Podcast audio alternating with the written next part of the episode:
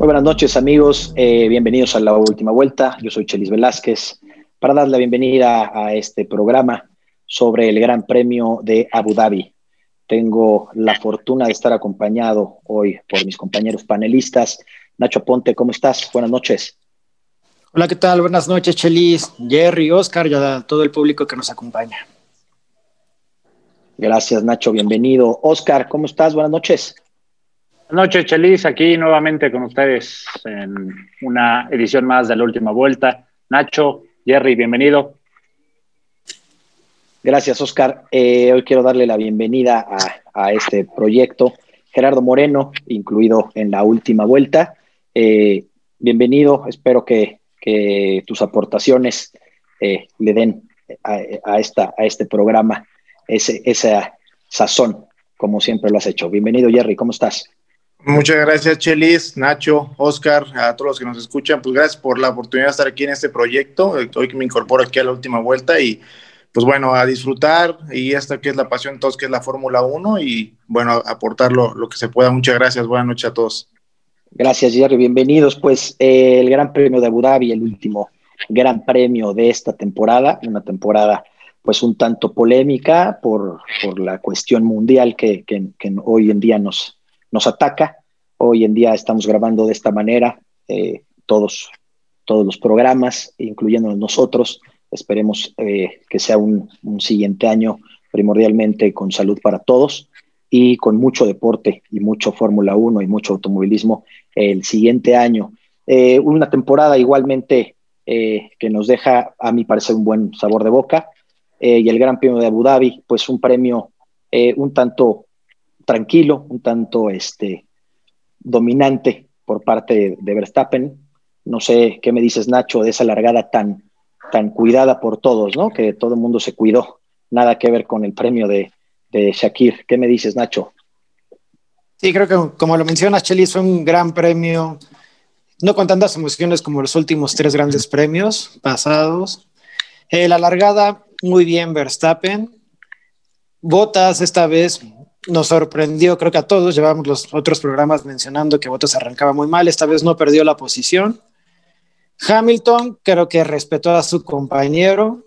Sabíamos que estaba disputando todavía ese segundo lugar con Verstappen y creo que lo respetó en la arrancada y lo respetó toda la carrera. Y en la parte media, que era cuando se peleaban las tercera, la tercera posición del campeonato y la tercera posición del cuarta posición del campeonato de pilotos, ahí creo que se respetaron y lo importante era llegar al final y hacer los puntos para el equipo.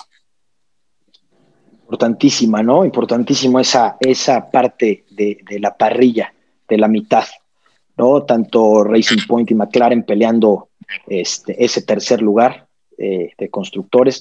En la vuelta 4, en la vuelta 10 aproximadamente, Checo arrancando en última posición por la sanción eh, del cambio de, la unidad de potencia junto con Magnussen. Eh, sale en, lugar 20 y 19 Magnussen. Gerardo, bienvenido. Este, ¿Qué me dices en la, en la vuelta 10? una vez más el motor de Racing Point dejando, dejándonos un mal sabor de boca, tanto a los mexicanos como a toda la, afición de Racing Point. Sí, claro, una lástima, ¿no? Que se esperaba, obviamente, que después de los grandes premios que venía haciendo Checo y la temporada en general, ¿no? Que para mí, o como ya estaba mencionado, es la, mejor temporada en los 10 años que ha estado Checo. Eh, Viene ah, ahora, ahora, ahora chuleas a Checo Pérez, eso es nuevo. No, no, no, no chuleo, pero pues, si, No me vas a si no me vas a correr del programa, entonces. entonces, eh, pero, pero bueno, viene el cambio de motor que a lo mejor eh, esperarías que fuera algo bueno, pero eh, en este caso viene la mala fortuna. Los, los, dos motores de Mercedes que se han reventado esta temporada han sido de Checo. No sé si, si sea realmente esa mala suerte que le pueda de repente seguir, ¿no? Así que dices, chin, era, ya casi le tocaba, ¿no? Porque cuando se reventó el pasado era para que terminaran el podio, ahorita se esperaba un cambio, no sé qué tan precipitado fue el cambio de motor, pero bueno, penalización, se viene el cambio de motor, eh, lo revienta, eh, viene ahí la, la, cuestión de la falla con, con el aceite y pues digo, la verdad es que tanto para la Fórmula 1, para todos los, mexicanos, pues eh, sí, un, mal sabor de boca, ¿no? Que le haya pasado esto a Checo en su última carrera, debido a que estamos esperando, evidentemente, la, la cuestión con, con, lo que pase con, este, con Checo y todo eso, y todavía eh, pasa esto en su última carrera, que podría ser para muchos a lo mejor, eh, podría continuar en Fórmula 1 o podría ser su última carrera, ¿no? En Fórmula 1, entonces que pase de este, de este modo es, es un poco desagradable. Claro. haz la pregunta, Jerry. ¿Cuál pregunta? Ahí tiene una, pregunta del, motor. ¿Es mala suerte o Checo no cuida los motores? Me dijo. ¿eh? Pero ah, le está dando pena. Oye, está dando ah, por, ahí, por, ahí, por ahí que me digan, a ver, o sea, digo. Nacho, creo que vamos a tener no, creo este que... programa acabarlo tú y yo solos. en este momento, No, yo creo que más bien tenemos que dar unas, unas clases a los otros panelistas. Más bien creo que Racing Point confiaba tanto en la remontada de Checo Pérez que por eso dijo, vamos a cambiar el motor, no me importa que salgas en último lugar, lo que yo quiero es que me hagas punto para tener ese tercer lugar en el campeonato de constructores. Lamentablemente no salió, pero quiero decir que la confianza que tenía el equipo sobre Checo fue, sale en último, haz una remontada para alcanzar puntos. Lamentablemente no fue así. Oscar, eh, estoy subiendo eh, una imagen ahorita en este momento sobre la imagen exactamente del, mensaje que sale, ¿no? Oil Kill. Eh, este, este mensaje pues eh, con un poco de infortunio porque Checo Pérez estaba remontando, eh, estaba avanzando. Eso Checo lo domina. Este, ahí está la imagen. Eh, Oscar, ¿qué, ¿qué, nos dices? Sí, claro, muy, muy mala suerte, digo, lo, lo que decíamos ahora de, que si Checo no cuida los motores nada más en tono de broma para, para que los Checo salten, ¿no? Un chascarrillo para que los Checo salten. Sabemos que no es eso. Los motores Mercedes son muy confiables, son de los más confiables que hay en la parrilla. Tanto es así que, pues, si esta temporada fallaron tres, fueron muchos. Eh, y si no, es que solo fueron los dos del checo, ¿no? Es, tiene un problema ahí con eh, la distribución del aceite dentro de la unidad de potencia. No sabemos bien exactamente qué es. Le aparece el mensaje, tiene que parar porque el, pues el motor revienta, ¿no? Si, si, si siguiera con eso. Son motores muy revolucionados. Si tienen una pequeña falla o lo que sea en, en la distribución del aceite, en la lubricación, no duran media vuelta. O sea, entonces lo, lo pararon. Muy, mala suerte el checo, ni modo ni hablar. Es un circuito, era un circuito difícil para remontar, pero lo venía, lo venía haciendo decentemente bien. Y bueno, ni hablar, ya la otra temporada será distinto.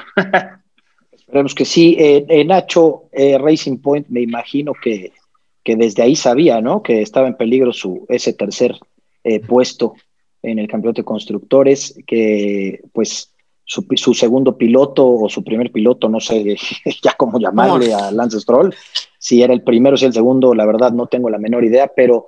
Es el de pruebas, ¿no? es, ese problema que siempre Racing Point en esta temporada tuvo, ¿no? De, de tener a dos eh, pilotos, uno extremadamente competitivo, que es Sergio Pérez, y uno, eh, a mi parecer, nada competitivo, y en esta carrera, en el cual podía él eh, echarse a hombros a ese, a, todo el equipo salvando ese tercer puesto, pues no, no, no le da, no le da el talento, no le da, no sé si, si es talento, no sé cómo llamarlo. Nacho, ¿cómo lo llamas eso? Sería muy difícil decir que no tiene talento Lance Stroll es uno de los 20 personas en todo el mundo que está en un asiento de Fórmula 1, es criticado, que a lo mejor es un asiento con... Eh, no ha demostrado lo mismo que Checo, claro está. O sea, Checo hizo el 60% de los puntos de Racing Point, el 60%, es muchísimo. Y esa es la diferencia que tuvo con McLaren. Sabemos que McLaren no era tan buen coche, el McLaren no era tan buen coche como Racing Point, pero tuvo pilotos constantes. Y estuvieron 50 y 55% haciendo puntos uno atrás del otro y Racing Point no. Entonces, en el momento que se le revienta el coche a, Checo, pues creo que sabían en Racing Point que tenían perdido el tercer lugar de constructores. No había más que hablar. ¿no? Totalmente, nada que, nada que hacer. Y bueno, como dices, lamentable que, que Stroll no pudo echarse el equipo al hombro. Pero eso que mencionas del talento, eh, creo que ha demostrado, especialmente en lluvia, que es bueno. En calificación, en lluvia, lo vio en Turquía, a Checo en lluvia le ha ganado en calificaciones, en carreras. En, Turquía, eh, en, Turquía, perdón por interrumpirte, Nacho, pero en Turquía, eh, de, salir en una posición que yo creo que ni él, él se la haya imaginado algún día salir, todavía dice y me acuerdo perfecto que, dice que cómo era posible, que él no entendía qué había pasado, por qué Checo Pérez había logrado subirse al podio y él haber acabado en un lugar este, ¿no? tan, tan, tan ah, lamentable. Claro, no, no, supo, manejar los neumáticos como Checo. Claro. Pero tú ves en la calificación y en la calificación en lluvia es muy bueno. Y es algo que tienen los pilotos jóvenes. Ocon también en lluvia es muy bueno. Eh, pues no, no pues fíjate que Nacho, yo diría que más bien ah, las, los grandes premios que ha tenido eh, que ha subido, vamos a decir, ha sumado puntos Stroll, yo creo que se le han presentado distintos factores, ¿no? Que puede ser a cierta suerte o que la carrera se le ha facilitado, pero yo, para mí no ha tenido el talento así o no tiene el talento. Yo creo que también yo coincido con Chelis, es un piloto que a lo mejor estará de media tabla para abajo, no, no está en los primeros. Si alguien, a mí, tú me dices uno de los chavos que tiene talento en lluvia, yo te diría que es un Max Verstappen, podría ser eh, pero no. Bueno, pero Max Verstappen ya es, un señor, Max, Max Verstappen en la Fórmula 1 ya es. Para mí, Stroll, yo creo que ha tenido mucha fortuna. Eh, ahorita que tuvo, como dice Chelice, la, la, posibilidad de subir al. De, colgarse el equipo en los hombros, eh, sumó un punto de, de, milagro. Para mí fue de milagro que sumó un punto. No, no pudo hacer nada, realmente no pudo competir teniendo un coche que era bueno. El, si vemos los números, Checo le sacó 50 puntos con dos carreras menos por el, por el COVID. Y dos abandonos, y dos abandonos. Y dos abandonos. cuatro carreras menos, más bien. Y, cuatro carreras menos, sí, serían cuatro carreras menos, y le sacó 50 puntos, ¿no? O sea, eso es como decías tú, el 60% de los puntos de Racing Point son de Checo Pérez. Entonces, Stroll yo creo que está ahí, pues... Ya dilo, dilo, dilo, Jerry. Porque cuando tienes a tu papá que te compra el equipo de fútbol, tienes un asiento comprado, ¿no? Entonces. Y, mira, y, eh, yo, en mi punto de vista, no sé qué, qué, piensen ustedes. Ahorita me dices, Oscar, de, este, de esto que voy a decir.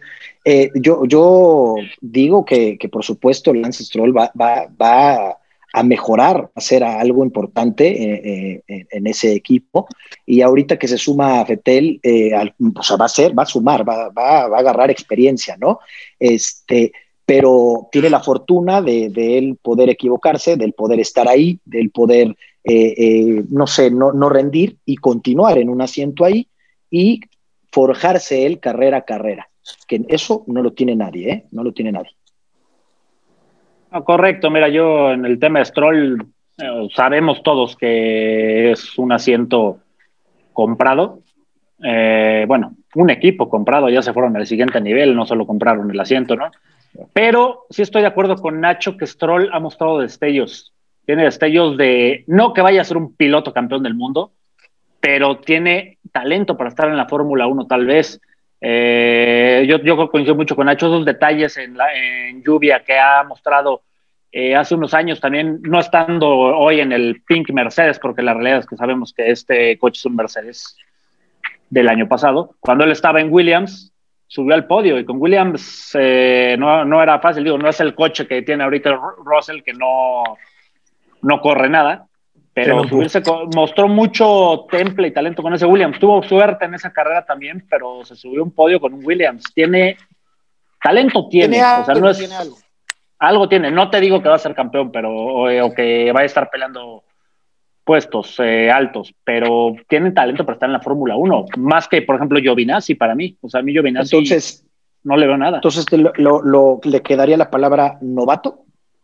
Sí, es, eh, bueno, no es novato como tal, pero es tiene poca experiencia eh, en Fórmula 1 y como tú dijiste, bien dijiste ahora tener, tuvo Checo esta temporada y tener a Sebastián Vettel un cuatro veces campeón del mundo, eh, es este, va, puede aprender mucho y puede mejorar. Constancia, yo diría que le falta, constancia. Sí, sí, y, la, y la tiene, o sea, la, verdad es que la va a tener durante estos eh, siguientes años y siguientes temporadas porque va a estar ahí, la va a tener, va a absorber demasiado, va a aprender de grandes errores que ha cometido durante esta, esta por ejemplo, esta temporada. Eh, el trabajar bajo presión nunca le funcionó, lo vimos en carreras pasadas que acabó así, cometiendo errores eh, garrafales para el equipo. Eh, la verdad es que yo, yo no estoy de acuerdo tanto con ustedes, Nacho y Oscar, porque para mí eh, sí estar peleando el tercer lugar y, y, tener esa oportunidad con ese carro, con ese motor, y no lograrlo, y acabar en décima posición, para mí es el reflejo de esa temporada, de esta temporada que ha tenido Lance Stroll, ¿no? No sé qué me dices, Nacho. creo que aquí coincido contigo. Esta temporada no aguantó la presión, el coche daba para más y hay que decirlo, el coche le quedó grande. Muy bien. Y le, regala, eh, Jerry, le regala el tercer lugar de constructores Racing Point a McLaren o, qué pasa? No, bueno, para mí, no, o sea, yo creo que se, se juntan dos factores, ¿no? Racing Point pierde evidentemente al que más le sumaba puntos que era Checo por la falla de motor, pero también el trabajo que vinieron haciendo los, los dos pilotos de, de McLaren, como, como ya lo mencionó Nacho, que muy constantes los dos, dos excelentes pilotos, tanto Richardo como Lando Norris. Eh, Sainz, Carlos Sainz, Sainz. Perdón, este, Carlos Sainz y este eh, Norris, este, yo creo que, no, yo creo que el trabajo, el, tercer, el tercer puesto se lo ganaron ellos, ¿no? O sea, obviamente viene la, la cuestión de que no está eh, un piloto de Racing Point checo que, que Lando, es, perdóname, este, este Stroll no, no sumó los puntos más que uno, pero no, yo creo que lo de McLaren es por, por ellos, ¿no? O sea, no, no tanto que se los hayan regalado. Ok. por su eh, constancia también, ¿no? O sea, la constancia también de ellos. Ah, para Correcto. Eh, oye, Oscar, eh, estoy de acuerdo totalmente con, con, Gerardo y con Nacho, dos pilotazos que tiene McLaren, la verdad es que son dos, dos grandes pilotos. Uno se va ahorita a la siguiente temporada Ferrari, que va a ser para mí va, a levantar Ferrari, estoy más que seguro, porque un gran piloto, pero enfocados ahorita en esta temporada y en McLaren, eh, ¿realmente no crees que, Racing Point, eh, por esta estrategia, no le regaló a McLaren el, tercer lugar? Pues no, regalado no fue, porque McLaren estuvo toda la temporada peleando ahí ese tercer lugar de constructores con Racing Point, un coche inferior al Racing Point seamos sinceros. Pero ahí para mí la diferencia creo que al final fue, como mencionan ustedes, los dos pilotos que tiene, que tiene McLaren. Sainz a mí se me hace muy parecido a Checo, un piloto muy constante, sabe cuidar llantas, un piloto seguro, te genera puntos, sabe desarrollar los coches. Lando Norris es un super talento, él también tiene, es muy novato, pero en todas las categorías que ha estado ha ganado. Eh, y para mí, si, McLaren le da un buen coche, él podría estar en unos años, si, no tenemos el dominio de Mercedes o de algo así, peleando por un campeonato del mundo. Y sobre todo, la, buena vibra que tiene el equipo McLaren. O sea, los dos pilotos se iban muy bien. Zach Brown ha hecho un trabajo impresionante levantando a McLaren y Andrea Seidel, que es el, el otro director, ellos dos han levantado a McLaren impresionante, uno en el área técnica y Zach Brown yo creo que ha metido mucho eso, el buen ambiente en el equipo, el, eh, levantar la moral, todo. Eh, hay que darle reconocimiento a ellos dos, eh, también, aparte de los pilotos. ¿Y qué me dices del próximo año que viene Richardo? A juntarse con Norris, un buen piloto, buena vibra. Creo que van a Richardo se me hace mejor piloto que, que Carlos Sainz, por ejemplo. A mí Richardo es un piloto que me gusta mucho, es un piloto que con un buen coche Lástima que sea, o sea, ha sido los pocos que le ha competido a Max Verstappen con un Red Bull, para que te des una idea. Richard es un piloto muy talentoso, con un buen coche te puede ser fácilmente campeón del mundo también. Va a estar buena ahí. Eh, la próxima temporada, sí. La próxima temporada con Norris y Daniel Ricciardo. Nacho, y, el, ambiente que van a poner ellos dos también es. Esto le va a agregar algo padrísimo. Sí, padrísimo. Nacho, te, eh, te pregunto a ti que eres el experto eh, hablando de cosas técnicas. Eh, junto un poco, voy a juntar un poco lo que dice Oscar, ese gran ambiente, ¿no? Y agregarle la gran técnica de, ambos pilotos, llámense en este caso Norris y Sainz, McLaren. tú, en, tu punto de vista técnico, ¿Qué, qué, tan, ¿qué tan bueno o qué tan malo puede ser, llámese Racing Point, en un equipo totalmente dividido a un equipo como es McLaren, que que los dos eh, es bien sabido que se llevan de maravilla, ¿no? Eh, creo que ah, en todos los años de la Fórmula 1 se ha demostrado que cuando los pilotos no tienen una buena amistad o buen compañerismo, hay problemas. Tenemos el caso de Senna y Prost en McLaren, cómo dominaban, pero estalló el equipo y se tuvo que ir Prost. Nos pasó, ¿no? Nos pasó con Mercedes eh, hace poco, Hamilton y Rosberg, ¿no? También, también y luego de repente llegan órdenes de equipo. Por eso algunas veces es muchos critican a Ferrari cuando estuvo Schumacher y Barrichello, muy marcado piloto y piloto 2, pero algunas veces el equipo tiene que hacer eso para sacar los puntos, para que un piloto, su número uno, gane las carreras o puntúe más que el anterior y de esa manera asegurar los campeonatos. Entonces creo que la relación de los pilotos es, debe ser muy buena para sacar el mejor provecho del coche.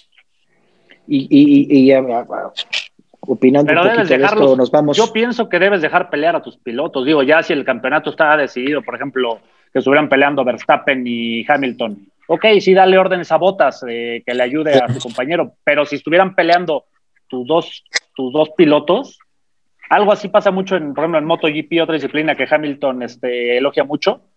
Allá hasta que el, el coequipero no tiene eh, posibilidades de ganar, es cuando em, podrían empezar las órdenes de equipo. Yo creo que es algo que debería hacer la Fórmula 1 y ayudaría mucho al espectáculo. No limitar desde el principio.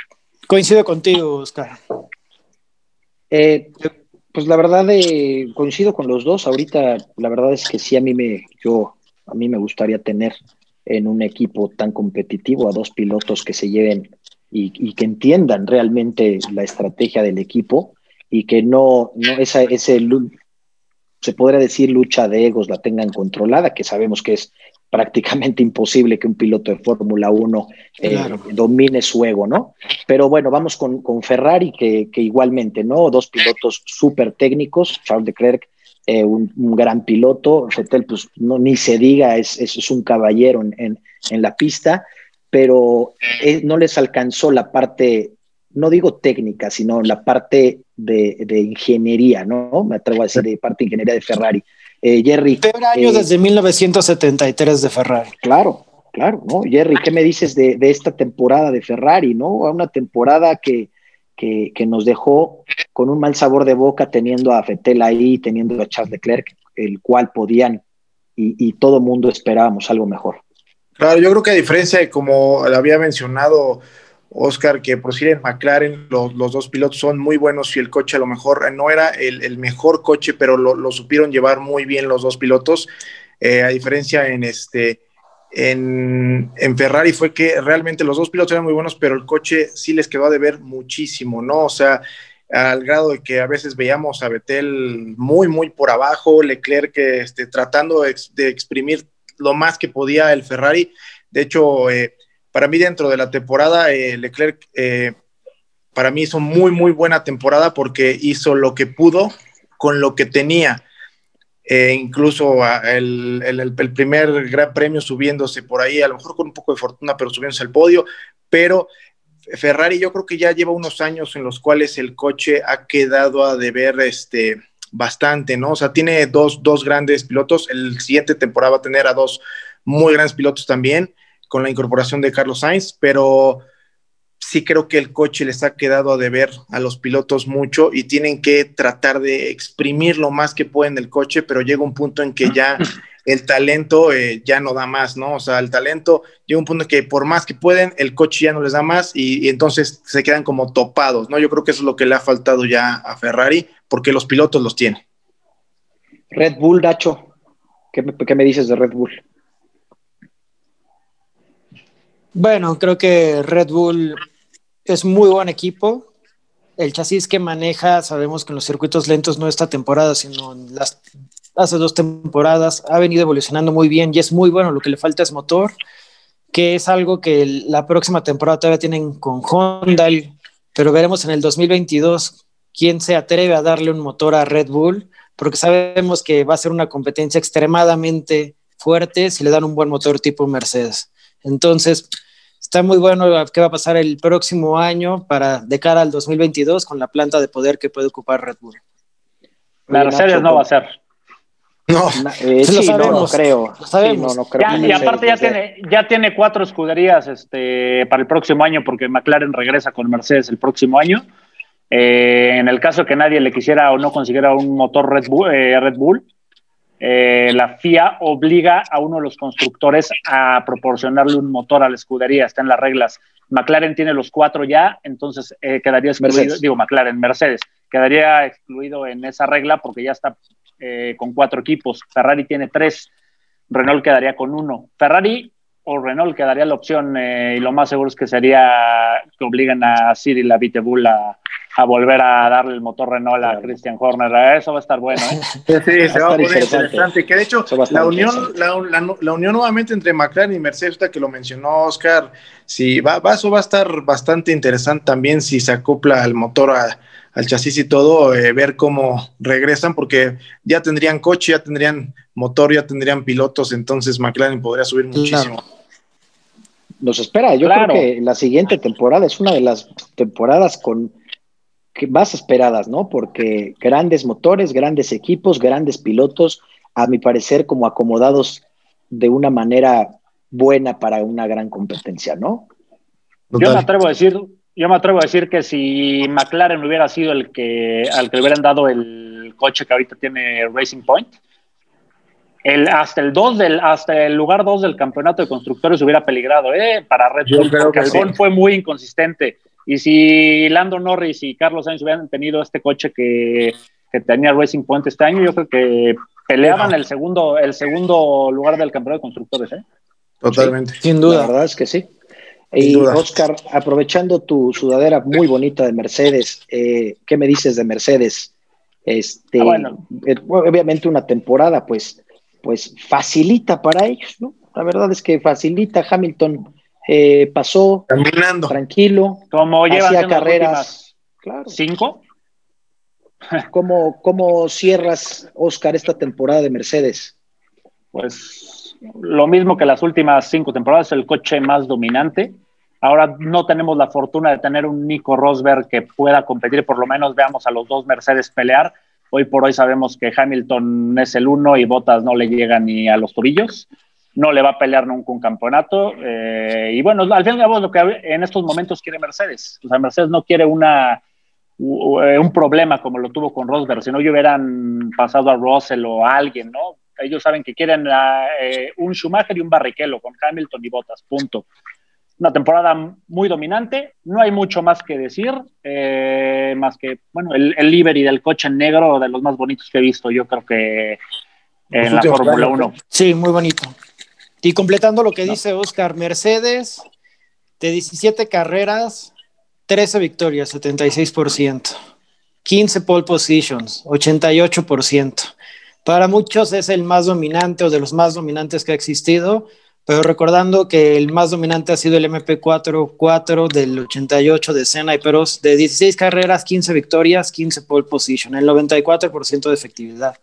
La única carrera que perdieron ese año fue el Gran Premio de Italia, y Senna iba ganando la carrera, faltando tres vueltas, iba a pasar a un Williams a lapearlo, le sacan la bandera azul, Senna lo pasa y el Williams lo vuelve a cerrar a Senna y Senna choca y se pierde la carrera. Pero si no hubieran tenido el 100% de efectividad de ese coche.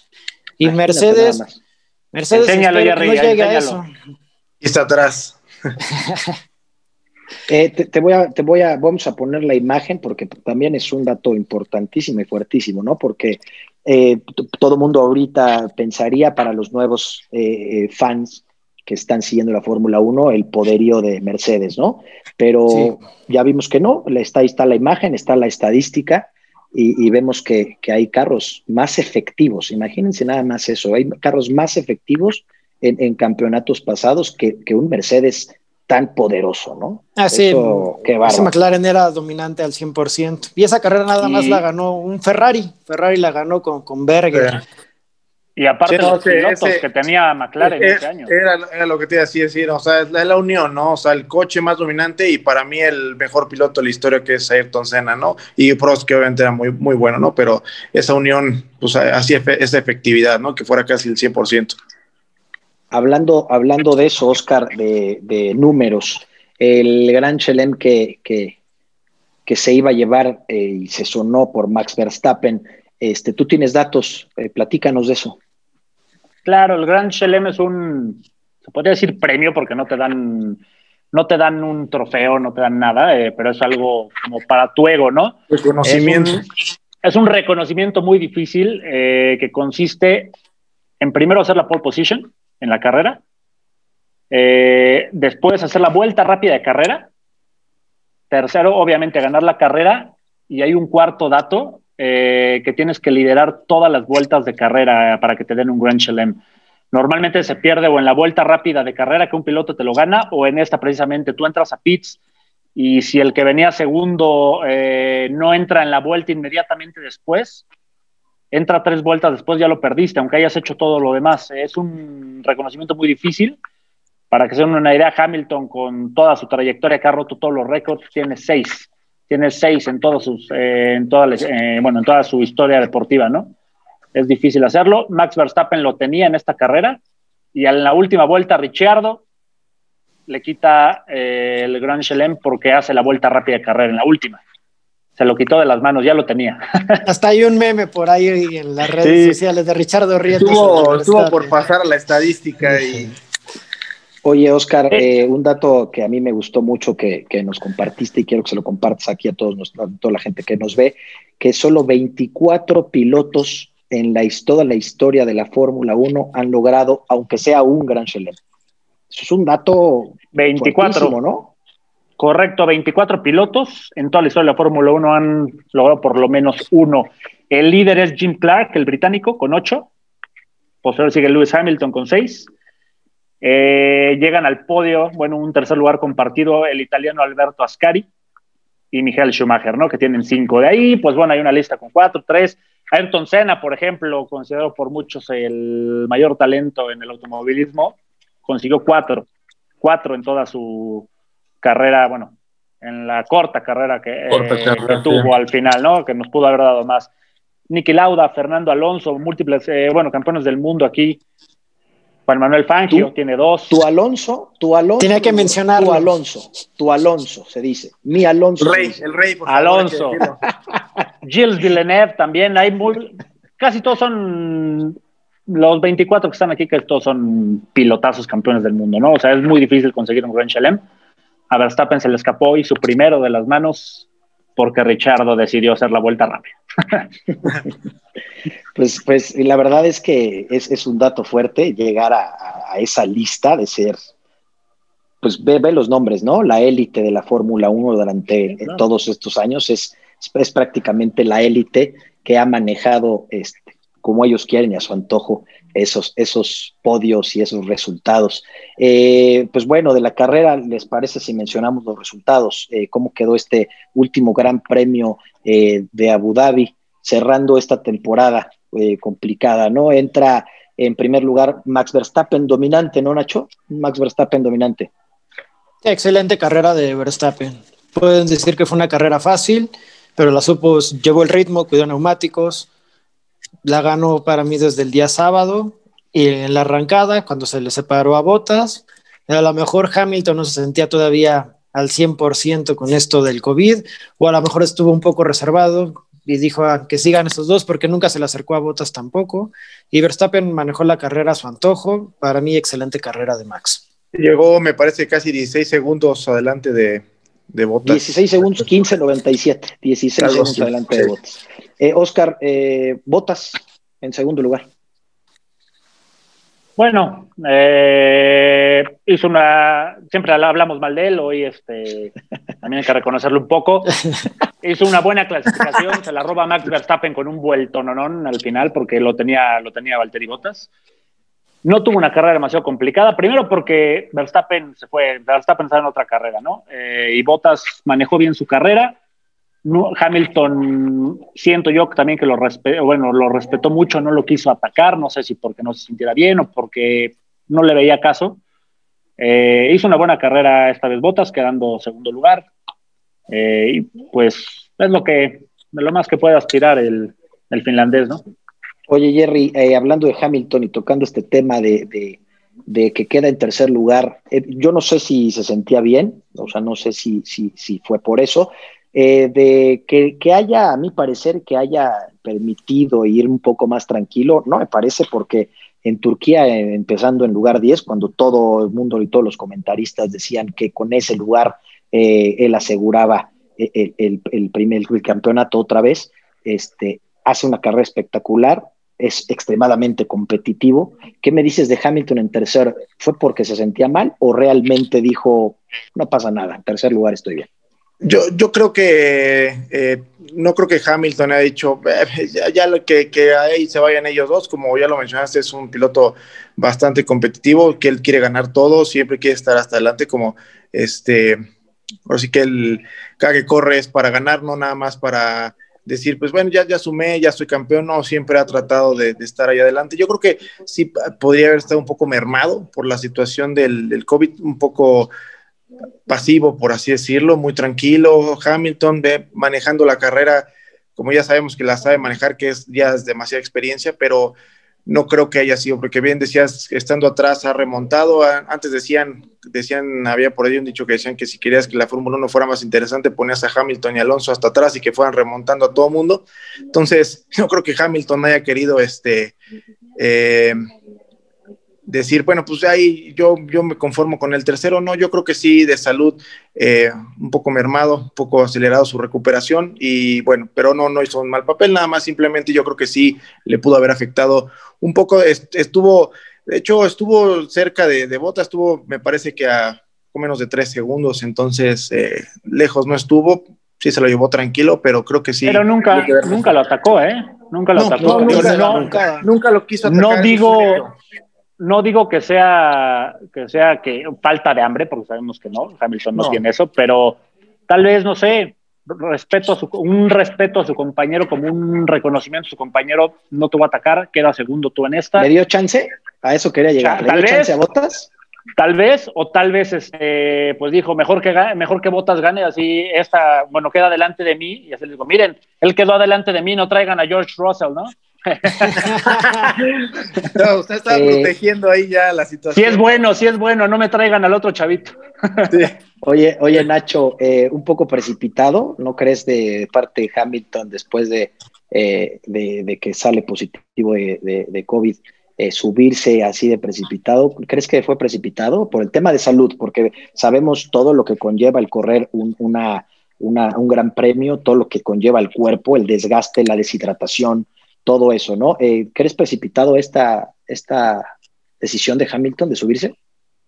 Eh, creo que a lo mejor el tema va un poco para lo que decía Oscar, todo lo que se dio en las redes sociales, en la Fórmula 1, en el paddock, de ver a Russell ganando la pole position, a punto de ganar una carrera, y lo vas a dejar correr la última carrera para que la polémica sea más grande, y qué tal se vuelve a hacer otra pole position y vuelve a ganar la carrera, entonces la gente va a decir, oigan, entonces Hamilton no es tan bueno y depende más el y es más el coche que Hamilton y cualquiera va a ganar en un Mercedes.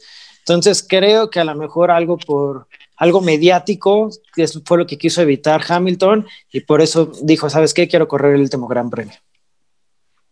Eh, sí, puede ser que, que sí sea por parte de, estrategia también, inclusive, ¿no? Pero claro. de mi parte, la verdad, de, muy precipitada, ¿no? La, la, yo, yo, me, yo, pensé que Russell iba a correr esta, este último Gran Premio con Mercedes. Yo quería que la carrera pasada. Salud, ¿no? En el programa pasado. y te voy a citar. Me, acuerdo, me acuerdo perfecto y te voy a citar. La siguiente carrera la gana Russell y todos felices. Sí, y nos quitaron esa felicidad. Sí, hubiera sido interesante ver a Russell una segunda carrera con, con Mercedes. Eh, eh, bueno, precipitado por parte de, salud de Hamilton, pero bueno, eh, un álbum en cuarto lugar, 19 segundos atrás del primer lugar, Max Verstappen. qué difícil para Albon, ¿no? En esta situación que no tiene asiento, voy a dejar un poco atrás mi corazón que le pertenece al señor que está acá atrás de mí, pero un poco precipitado y un poco Albon presionado y llegar 19 segundos atrás de su compañero. Jerry, Red Bull, eh, ¿cómo, ¿cómo, le llamas a esto, no? ¿Cómo, ¿Se llamará crisis? ¿Se llamará, qué se llamará? Bueno, yo, yo creo que ahí influye mucho que el, uno de, bueno, su, su, compañero equipo, después, para mí, en lo personal, después de, de Lewis Hamilton, por lo que ha hecho, para mí es el, mejor piloto que hay después de, de Hamilton en la, en la parrilla, que sería Max Verstappen es un talento, o sea, total, o sea, es un, crack ese, ese, muchacho. Y yo creo que sí, se lo está comiendo un poco la presión también a Albon de, decir, no puedo sumar, este, me corre en riesgo mi asiento, este, por ahí toda la cuestión mediática que suena de que eh, mi asiento ya le pertenece y casi casi me tengo que quitar la playera y ya dársela a Checo Pérez. Este, y a eso le sumas que cada que Checo hacía un, buen premio, este, pues viene la presión más para Albon, ¿no? Así como diciéndole, oye, este, pues el de aquí al lado, el que va por tu lugar, está haciendo, se está subiendo el podio, está sumando, este. Entonces yo creo que influyen las dos cosas, ¿no? Tanto la presión como que también, pues su compañero de equipo es el que a lo largo de la, de la temporada le hizo sombra a los Mercedes que se que ya mencionamos son muy superiores, pero bueno, el único que realmente estuvo ya sin sombra fue Max Verstappen con, con el Red Bull, muy, muy de la mano de, su talento, del coche que tiene, pero sí del talento tan grande que tiene. Entonces yo creo que es, es un equipo en donde los dos pilotos son muy, muy separados, ¿no? Sus, sus talentos, o sea, no quiere decir que Albon sea malo, porque pues como ya lo mencionó Nacho, pues es de, los, de las pocas personas en el mundo que está en la Fórmula 1, pero el otro es, un, es una promesa, ¿no? Es un crack. En quinta posición, eh, Lando Norris y en sexta, Carlitos Sainz, ambos de McLaren dándoles eh, el ya mencionado tercer eh, puesto en constructoras. Pues también buena carrera de, estos dos, ¿no? Una excelente carrera de, los dos. Creo que refleja lo que fue el campeonato para de, ellos dos, ¿no? Al final de cuentas. Sí, la verdad, eh, la, gran diferencia, ¿no? De, cómo eh, se hace justicia por parte de McLaren y de Racing Point, ¿no? Stroll, eh, cuando pudo salir y que todo el mundo lo vea y que, que todo el, equipo hable de, ti realmente y no de, Checo Pérez, lo podías hacer y, pues lamentablemente queda en décima posición. queda Ricciardo en séptimo, por parte de Renault, Gasly y Ocon. ¿no? En un rebase, eh, faltando creo la última vuelta o la, penúltima vuelta a Stroll, eh, arrebatándole ese, ese lugar 9. Este, yo creo que esta, esta carrera rara, entre rara y normal, no sé cómo llamarle, Nacho, eh, con unas posiciones viendo a un Verstappen en primer lugar dominante, viendo a Botas, viendo a Botas que llevaba carreras dándonos dándonos mucha carnita para hablar de él, y un Hamilton en tercer lugar eh, muy, muy manso, ¿no? ¿Cómo le llamas este Abu Dhabi? Eh, es difícil llamar a esta carrera con algún nombre. Eh, creo que no fue tan, tan emocionante como las anteriores. me quedo a lo mejor ahí con, una remontada de, de Richardo que salió en 11 hizo buena carrera. Por ahí hubo unos rebases y un pique que se metió Gasly con Ocon, que estuvo interesante en las primeras 10 vueltas. Por ahí también un rebase que le intentó hacer Leclerc, Leclerc, a Raikkonen, que si no es porque Leclerc levanta el pie, Raikkonen se lo lleva, que para mi punto de vista se equivocó Raikkonen, pero todo lo demás muy tranquilos, muy sin falta de, de emociones este último Gran Premio el Mundial de Pilotos, ¿les parece? Lo vamos a mencionar. Eh, Lewis Hamilton, 347 puntos. Valtteri Bottas en segundo lugar, 223 puntos. Max Verstappen en tercer lugar, 214 eh, puntos. Sergio Pérez en cuarto lugar, aún eh, ya mencionado, ¿no? Con 125 puntos. Daniel Ricardo, Ricardo se tenía que subir el podio, me parece que en tercer lugar. Tercero, tenía que tener un tercero. este, este posición a Checo Pérez, que fíjate, ¿no? Sin acabar esta carrera y aún así Checo Pérez manteniendo este cuarto lugar que, para mí, si se sube a Red Bull, que, espero que, mi veladora y, mi santo me lo, me lo cumpla, este, va a ser porque mantener este cuarto lugar con cuatro carreras que ya mencionamos que no, que no acabó, dos por COVID y dos por abandono, este, cuando uno ya tenía el tercer lugar eh, eh, en Turquía. Entonces, esto es importantísimo para Sergio Pérez, ¿no? Eh, llegar a, si llega a Red Bull, que, así va a ser, eh, llegar a Red Bull manteniendo un cuarto lugar así, pues yo creo que hasta Red Bull debería de estar tranquilo, ¿no? ¿Qué me dices, Oscar? Y claro, mira, Red Bull este año lo que le faltó, y lo dijo muchas veces Max Verstappen, porque Max Verstappen no es precisamente un piloto que no dice las cosas, ¿no? O sea, si a él no le parece algo, va a tirar abajo el camión a su compañero y a quien sea necesario. Eso es una realidad. Y varias veces tiró a Albon diciendo que no, cómo era posible que el mismo coche llegara 30, 40 segundos atrás, que en, muchas carreras él necesitaba un escudero. De hecho, lo dijo en esta misma carrera. Él dijo, sí hice la pole position, pero no quiere decir que voy a, ganar la carrera porque tengo a dos Mercedes atrás que ellos pueden jugar con estrategias, hacer trabajo en equipo y llevarse la carrera. Mi compañero de equipo está muy lejos, no, no tengo un escudero que me pueda ayudar. Literal es lo que le pasó, es lo que necesitan, eh, un piloto más consistente. A, Gasly lo bajaron por la mitad de lo ridículo que hizo Albon esta temporada, ¿no? Y, Albon no lo han bajado. Yo creo que Albon, ese, independientemente que Checo llegue o no, que yo siento que eh, merece ese lugar, Albon no puede estar en un, en un Red Bull.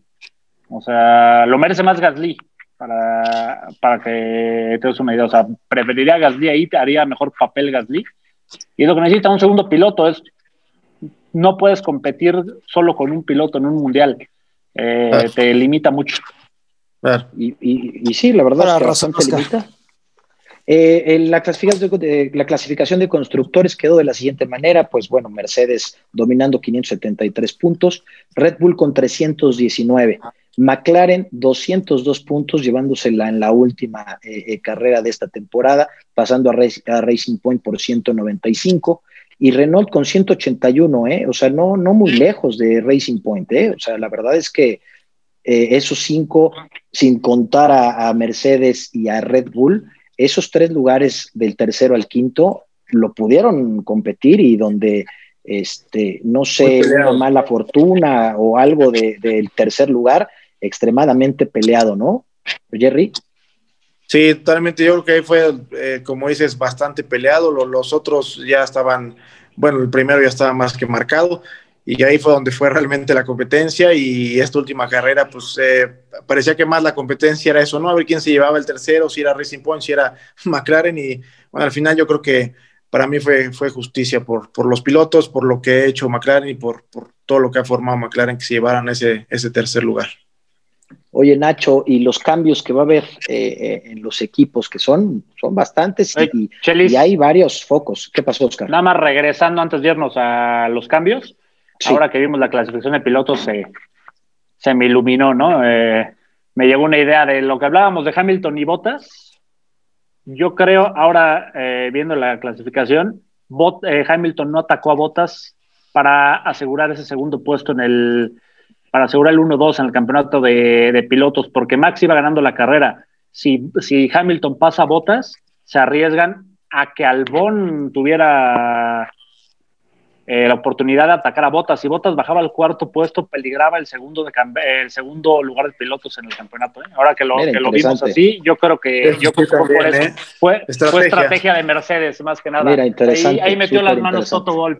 Yo creo que ahí metió las manos Toto Wolf y dijo, Cuídame, cuídame a tu compadre, el güerito, por favor, para que no vaya a poner. Sí, no, no para que no se ponga nervioso y empiece a pegar posiciones. Cuídamelo, porque si no. no es lo mismo tratar de pasar a Hamilton. La, verdad es que eh, interesante ese dato, porque viéndolo de esa manera, por supuesto, ¿no? A ver, pasa Hamilton. Sí, exacto. inténtalo.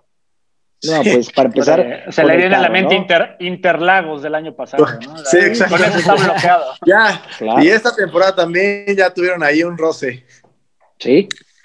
Entonces, pues sí, interesante ese dato, viéndolo, viéndolo de esa manera, aseguraron el 1-2, eh, cuidando a un Valtteri Bottas, pues eh, inconsistente, un Valtteri Bottas eh, nervioso durante toda esta temporada y no se diga en el cierre de esta temporada, ¿no?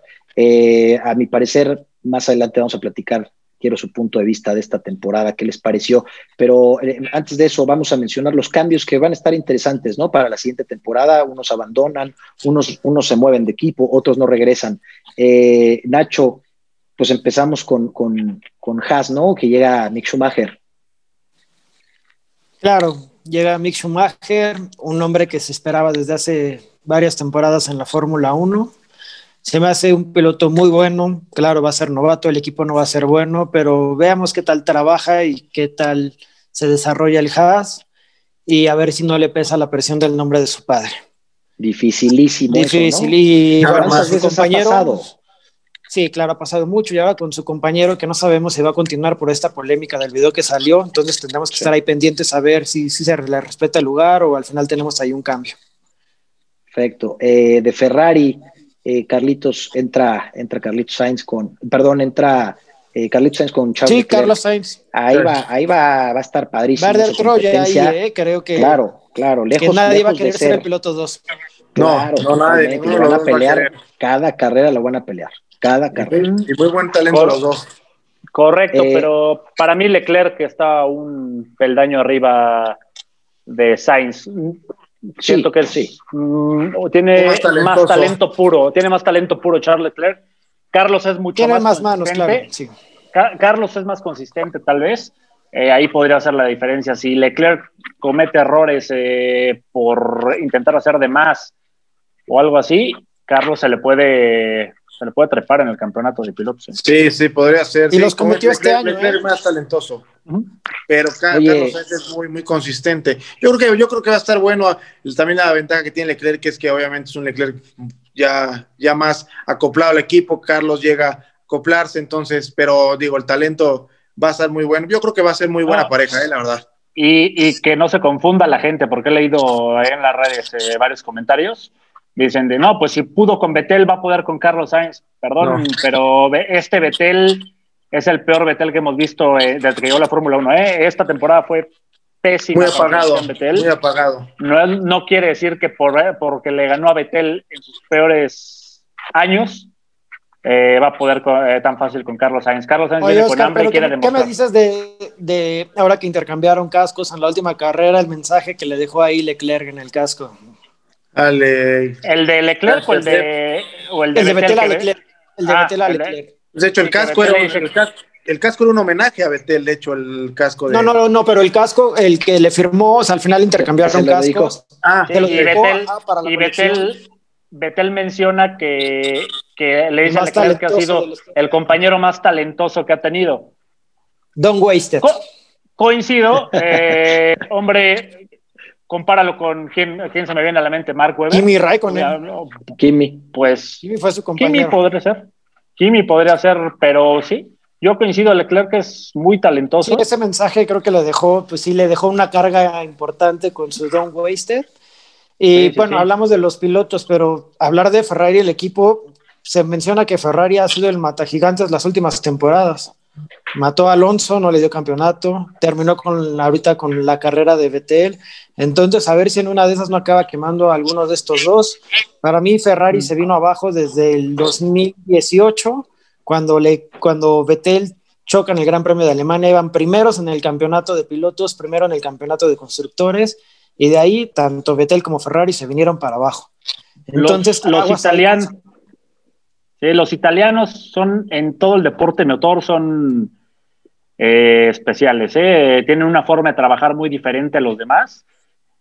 A veces es buena y a veces les juega en su contra durísimo, tanto en motos, en coches, en lo que sea, eh, hay historias de que, o sea, los italianos dicen, así se hacen las cosas, así se hace el coche, aunque el piloto le diga, oye, falta esto, falta lo otro tal, no lo, no lo toman en cuenta. es un rumor muy conocido en, dentro del automovilismo y el motociclismo, que los italianos se mueren con la suya, o sea, ellos dicen, el coche es así y los, y los, y los escapes tienen que ser de cierta forma porque yo quiero. Y, aunque, y, así llega el piloto y le digo, oye, es que tengo mucho subviraje, mejor si pones un difusor. Ah, no, los italianos, así es y se acabó.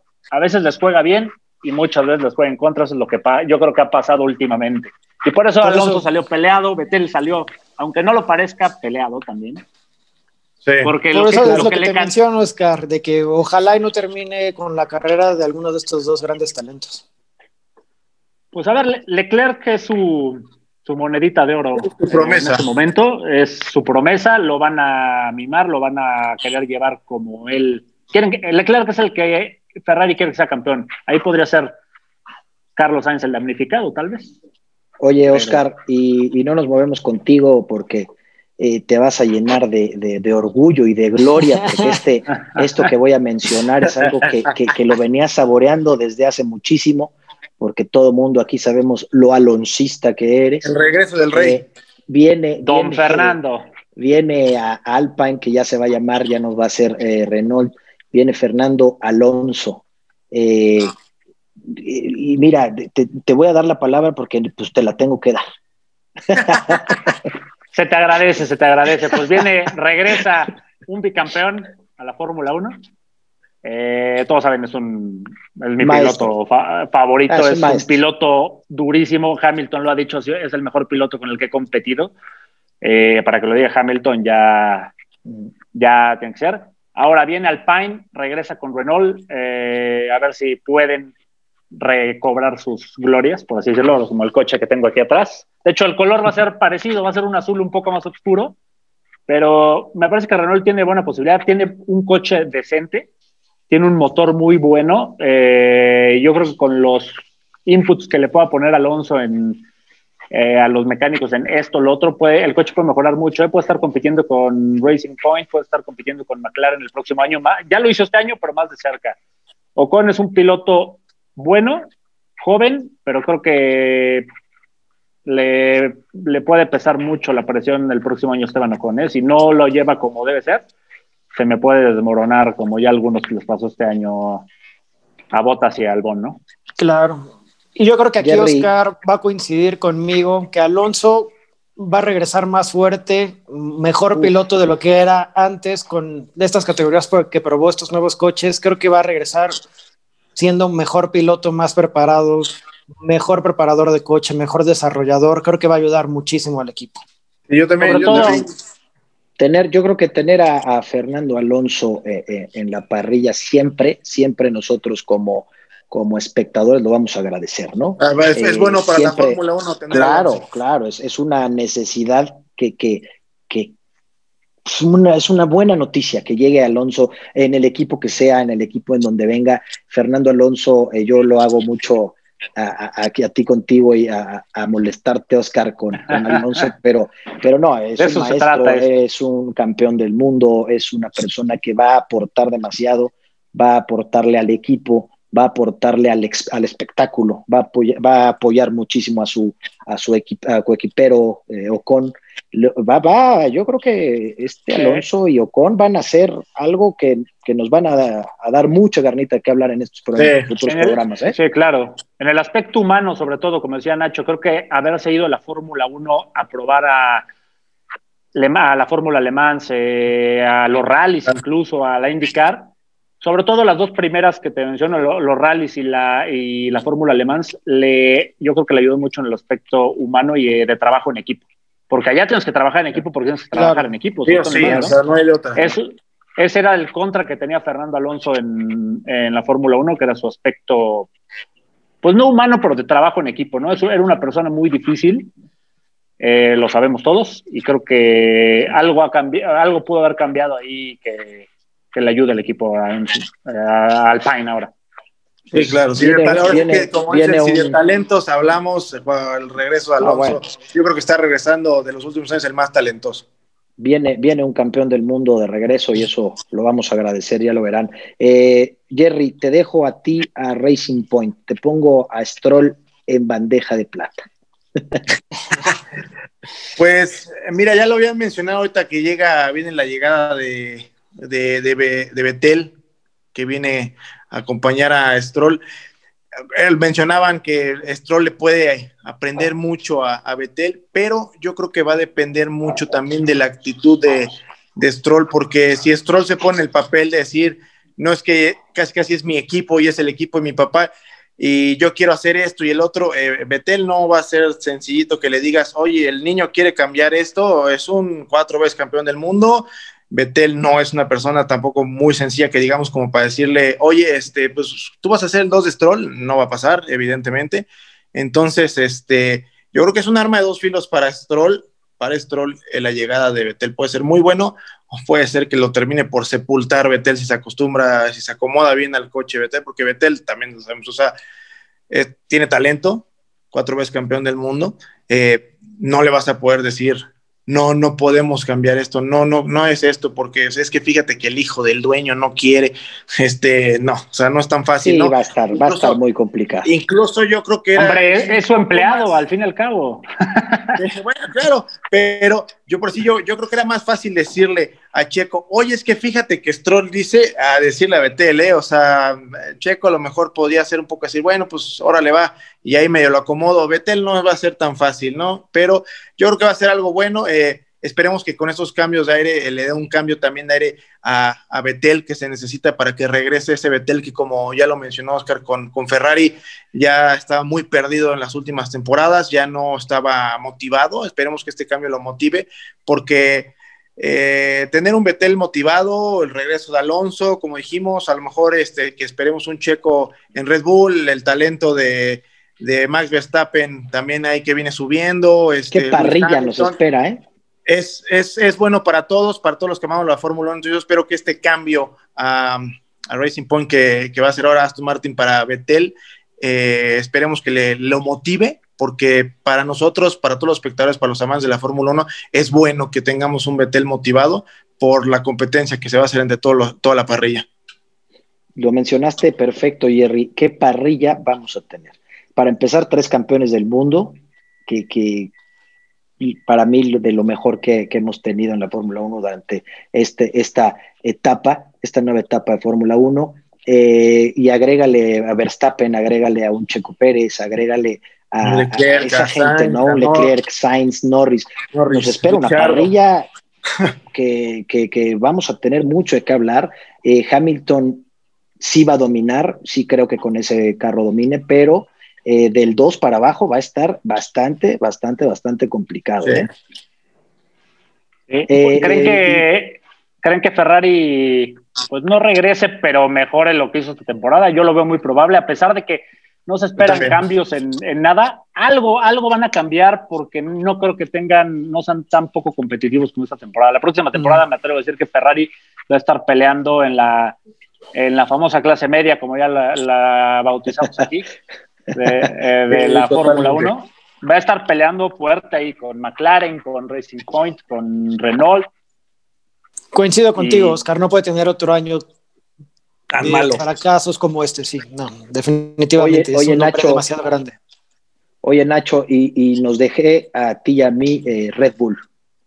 Este, complicadito, ¿no? Es, es un lugar eh, que hoy en día, hoy no, no existe ese lugar. Está Albon y Checo Pérez viendo eh, la manera de ver este, quién va a ser. Eh, no hay nada oficial, dicen que pronto en estos días se va a anunciar ya este, ese lugar. Suena bastante Checo Pérez eh, como, pilo, como segundo piloto y Albon en tercero como piloto de reserva. Este, pues Dios quiera, ¿no? Dios nos oiga. Sí, claro, como se ha mencionado en el programa, Chelistos, esperamos la llegada de Checo. Podemos dejar de al, a un lado nuestro nacionalismo, si lo vemos como espectadores de la Fórmula 1, como alguien que le gusta el deporte motor, Sabemos que Checo debe llegar a ese asiento, no lo decimos nosotros aquí en la última vuelta, lo dice gente que sabe muchísimo de la Fórmula 1, gente que ha estado dirigiendo equipos de Fórmula 1, gente que ha salido campeona del mundo en la gran carpa y ellos mencionan que Checo Pérez debe estar en ese asiento por el bien de la Fórmula 1. Pues se lo merece, se lo merece. Se lo merece totalmente, es, es claro que se merece. estar ahí. Y, y, y, y perdería, perdería misma, mucho la Fórmula 1 y volvemos a la misma parrilla, ¿no? O sea, no va a ser lo mismo tener a Albon en el Red Bull que tener a Checo Pérez, ¿no? Junto con todos los que ya mencionamos, la verdad es que lo va a explotar. Yo espero mucho mejor ese coche Checo Pérez que, que Albon. Entonces, por, por el bien de, también del espectáculo, eh, se merece que, que, esté ahí este Checo Pérez. Eh, sin duda, y, y el Gran Premio de, de México el siguiente año con Checo Pérez y el Red Bull, el, el Foro Sol lleno y todo el autódromo lleno, ¿eh? Yo Bastante. creo que nadie, ninguna de las personas que tenga, que mueven los hilos de la Fórmula 1, yo no creo que ninguno se quiera pelear, se quiera perder ese Gran Premio de México, Checo Pérez en un asiento eh, de, esa, de esa magnitud, en un equipo de, de esa magnitud. Pues tendrías, tendrías al mexicano tendrías al mexicano en el Gran Premio de México con un coche que podría pelear por subirse al podio o ganar el Gran Premio, claro. que eso haría estallar, si eso estallar ahorita, Arena, todo México, no te, no te cuento el Gran Premio de México, ¿no? O sea, si lo gana.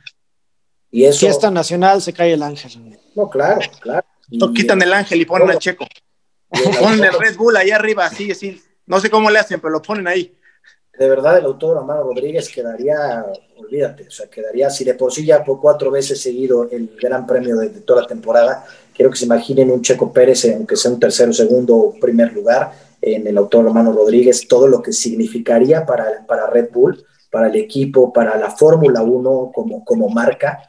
Eh, eh, eh, Checo Pérez definitivamente es un piloto que si no llega, todo el mundo pierde, todo el mundo pierde. Definitivamente. Nacho, pues bueno, yo creo que no hay nada más que agregar del Gran Premio de Abu Dhabi, fue un, premio sin tanta emoción porque veníamos de tres, cuatro premios que estábamos al límite con, con, los pelos de punta, con, con, con grande, una gran competencia. Este premio muy reservado, creo que, no sé, el piloto del día, eh, Max Verstappen, eh, no sé, Oscar, para ti, ¿quién, quién, quién fue el piloto de, de este gran premio? Claro, debe ser eh, Max Verstappen. Dominó la carrera de principio a fin. Eh, nunca hubo un momento en que yo pensara que su victoria estaba en duda. Yo pienso que está bien que se lo hayan dado a, Max, la verdad. Si acaso el otro que podría mencionar como eh, pues lo subiría al podio sería Daniel Ricciardo, que hizo una buena remontada, eh, hizo lo que pudo, con, con, el Renault. Eh, pero sí, yo estoy de acuerdo en que Verstappen esta vez no hay mucho que, que debatir ahí. Verstappen fue el piloto del día. Muy bien, Nacho. Max Verstappen. Sin duda, Verstappen, por todo lo que mencionamos durante el programa, me quedo con él. Jerry, Max Verstappen. También, totalmente, Max Verstappen. Creo que fue un gran premio que casi podría decir que le quedó a su medida. Lo hicieron para él. No pudo completar gracias así que la perfección por ahí porque apareció la gracia de, de Richardo, pero la verdad es que sí, sí, este, totalmente Max Verstappen. Yo también coincido con ustedes, Max Verstappen lo hizo bien de principio a fin, una carrera para él perfecta, lo mencionan y lo mencionas ahorita Jerry, eh, el Gran Chelem se lo pierde por, por esa mala fortuna, por esa, por Richardo, eh, pero para mí fue una carrera perfecta para él, porque se dice fácil que, que, domine y que esté en primero y todo, pero mantenerlo y hacer eso perfecto es, es, complicado, ¿no? Eh, coincido también con ustedes, para mí, eh, para cerrar el, programa, el piloto de, la carrera eh, sí, es, sí es Max Verstappen. Y para terminar esto, me gustaría un top 3, ¿qué les parece? Un top 3 de, de esta temporada. Digo tres para, para, para no irnos más. Yo creo que con uno, dos y tres eh, tenemos. Empiezo contigo, Nacho. Eh, uno, dos y tres de la temporada. Hamilton, Verstappen, Checo. Gracias, Oscar. Igual, creo que el eh, Hamilton dominó otra vez completamente. Verstappen también fuera cero y creo que se lo doy también al tercer lugar al, al Checo Pérez ahí. Jerry. Igual también, Hamilton, Max y Checo, o sea, es, yo creo que a lo mejor, digo, pues Checo la verdad es que se ganó el tercero sí o sí, entonces Max el segundo y Hamilton, pues bueno, campeón y, y literal barrió la temporada, ¿no? Yo coincido con ustedes, Hamilton, un Hamilton dominante eh, de principio a fin, con, hasta inclusive con COVID, eh, este, eh, un, un Verstappen extremadamente fuerte, agresivo, con lo que tenía, llegó y un Checo Pérez que sí es la temporada eh, de su vida, la mejor temporada que ha vivido, la mejor temporada que nos ha regalado. Este, y sí, uno, dos y tres de esta temporada. Eh, termina esta temporada de Fórmula 1 un tanto complicada, un tanto nueva para, para, para, muchos, porque ver, ver a todos, inclusive hasta con cubrebocas, es, es, es impactante, ¿no? Afortunadamente nos dejan disfrutar estas carreras nos, disfrutan, nos dejan disfrutar estos campeonatos, nos dejan disfrutar este deporte, nos dejan eh, a nosotros hacer un análisis eh, y, primordialmente nos permiten a ver que, que, sí se puede, ¿no? Que, a pesar de todo lo que ha pasado eh, en, este, en este año tan complicado, lo primordial es la salud y después el espectáculo. me despido. muchas gracias, Nacho Aponte. Gracias por tus aportaciones, por tu debate. La pretemporada eh, nos espera y nos espera con mucho análisis más. Nacho, muchas gracias. Buenas noches. Gracias, Chelis. Gracias, Jerry, Oscar y a toda la gente que nos sigue.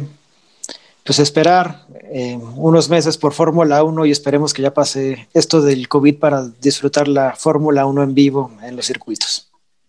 Gracias, Nacho. Buenas noches. Oscar, buenas, noches. Gracias igualmente por todo, por tus aportaciones, tu análisis. Eh, buenas noches. Buenas noches, muchas gracias a ustedes, Nacho, Jerry, Chelis, y pues a tener unos meses de sequía, ¿no? Nada más nos queda esperar y si acaso verlo, cómo se llenan los dos asientos que, faltan, el de Red Bull con Checo y Albón y el de Alfa Tauri que parece que está cantado para el japonés Yuki Tsunoda. Muchas gracias, Oscar. Eh, Jerry, muchas gracias. Eh, bienvenido de nuevo. Muchas gracias por tus aportaciones, por tu análisis. Eh, y nos vemos en los siguientes programas para un preanálisis de la pretemporada, para un análisis del primer Gran Premio, que esperemos que ya no lo dejen vivir como, como estamos acostumbrados, ¿no? Con esa pasión, con esa gente y, todos sudando e involucrados y, y todos con salud. Gracias. Claro que sí, muchas gracias nuevamente por la oportunidad de estar aquí con ustedes en este proyecto que seguramente irá creciendo. Muchas gracias, Chelis, Nacho, Oscar y a todos los que nos, nos estén viendo. Y pues aquí estamos, ¿no? Como dices, esperemos que ya la siguiente temporada ya pueda ser presencial, que ya se haya acabado esta situación tan lamentable del, del COVID, pero bueno, eh, gracias a Dios pudimos tener Fórmula 1 y entonces eso nos dio un poco de alegría con todos estos malos momentos que estamos viviendo eh, a nivel mundial, ¿no? Con esta pandemia que estamos viviendo, pero pues aquí estamos, ¿no? Y es lo importante, como dices, está primero la salud y después lo, lo demás, ¿no? Muchas gracias a todos y muy, muy buenas noches. Gracias, Jerry. Buenas noches a todos. Eh, como yo siempre cierro, como diría Fangio, las carreras no se, no se ganan eh, con una vuelta, sino hasta que la bandera cuadros cae. Muchas gracias. Yo soy Chelis Velázquez y esto es La Última Vuelta. Buenas noches.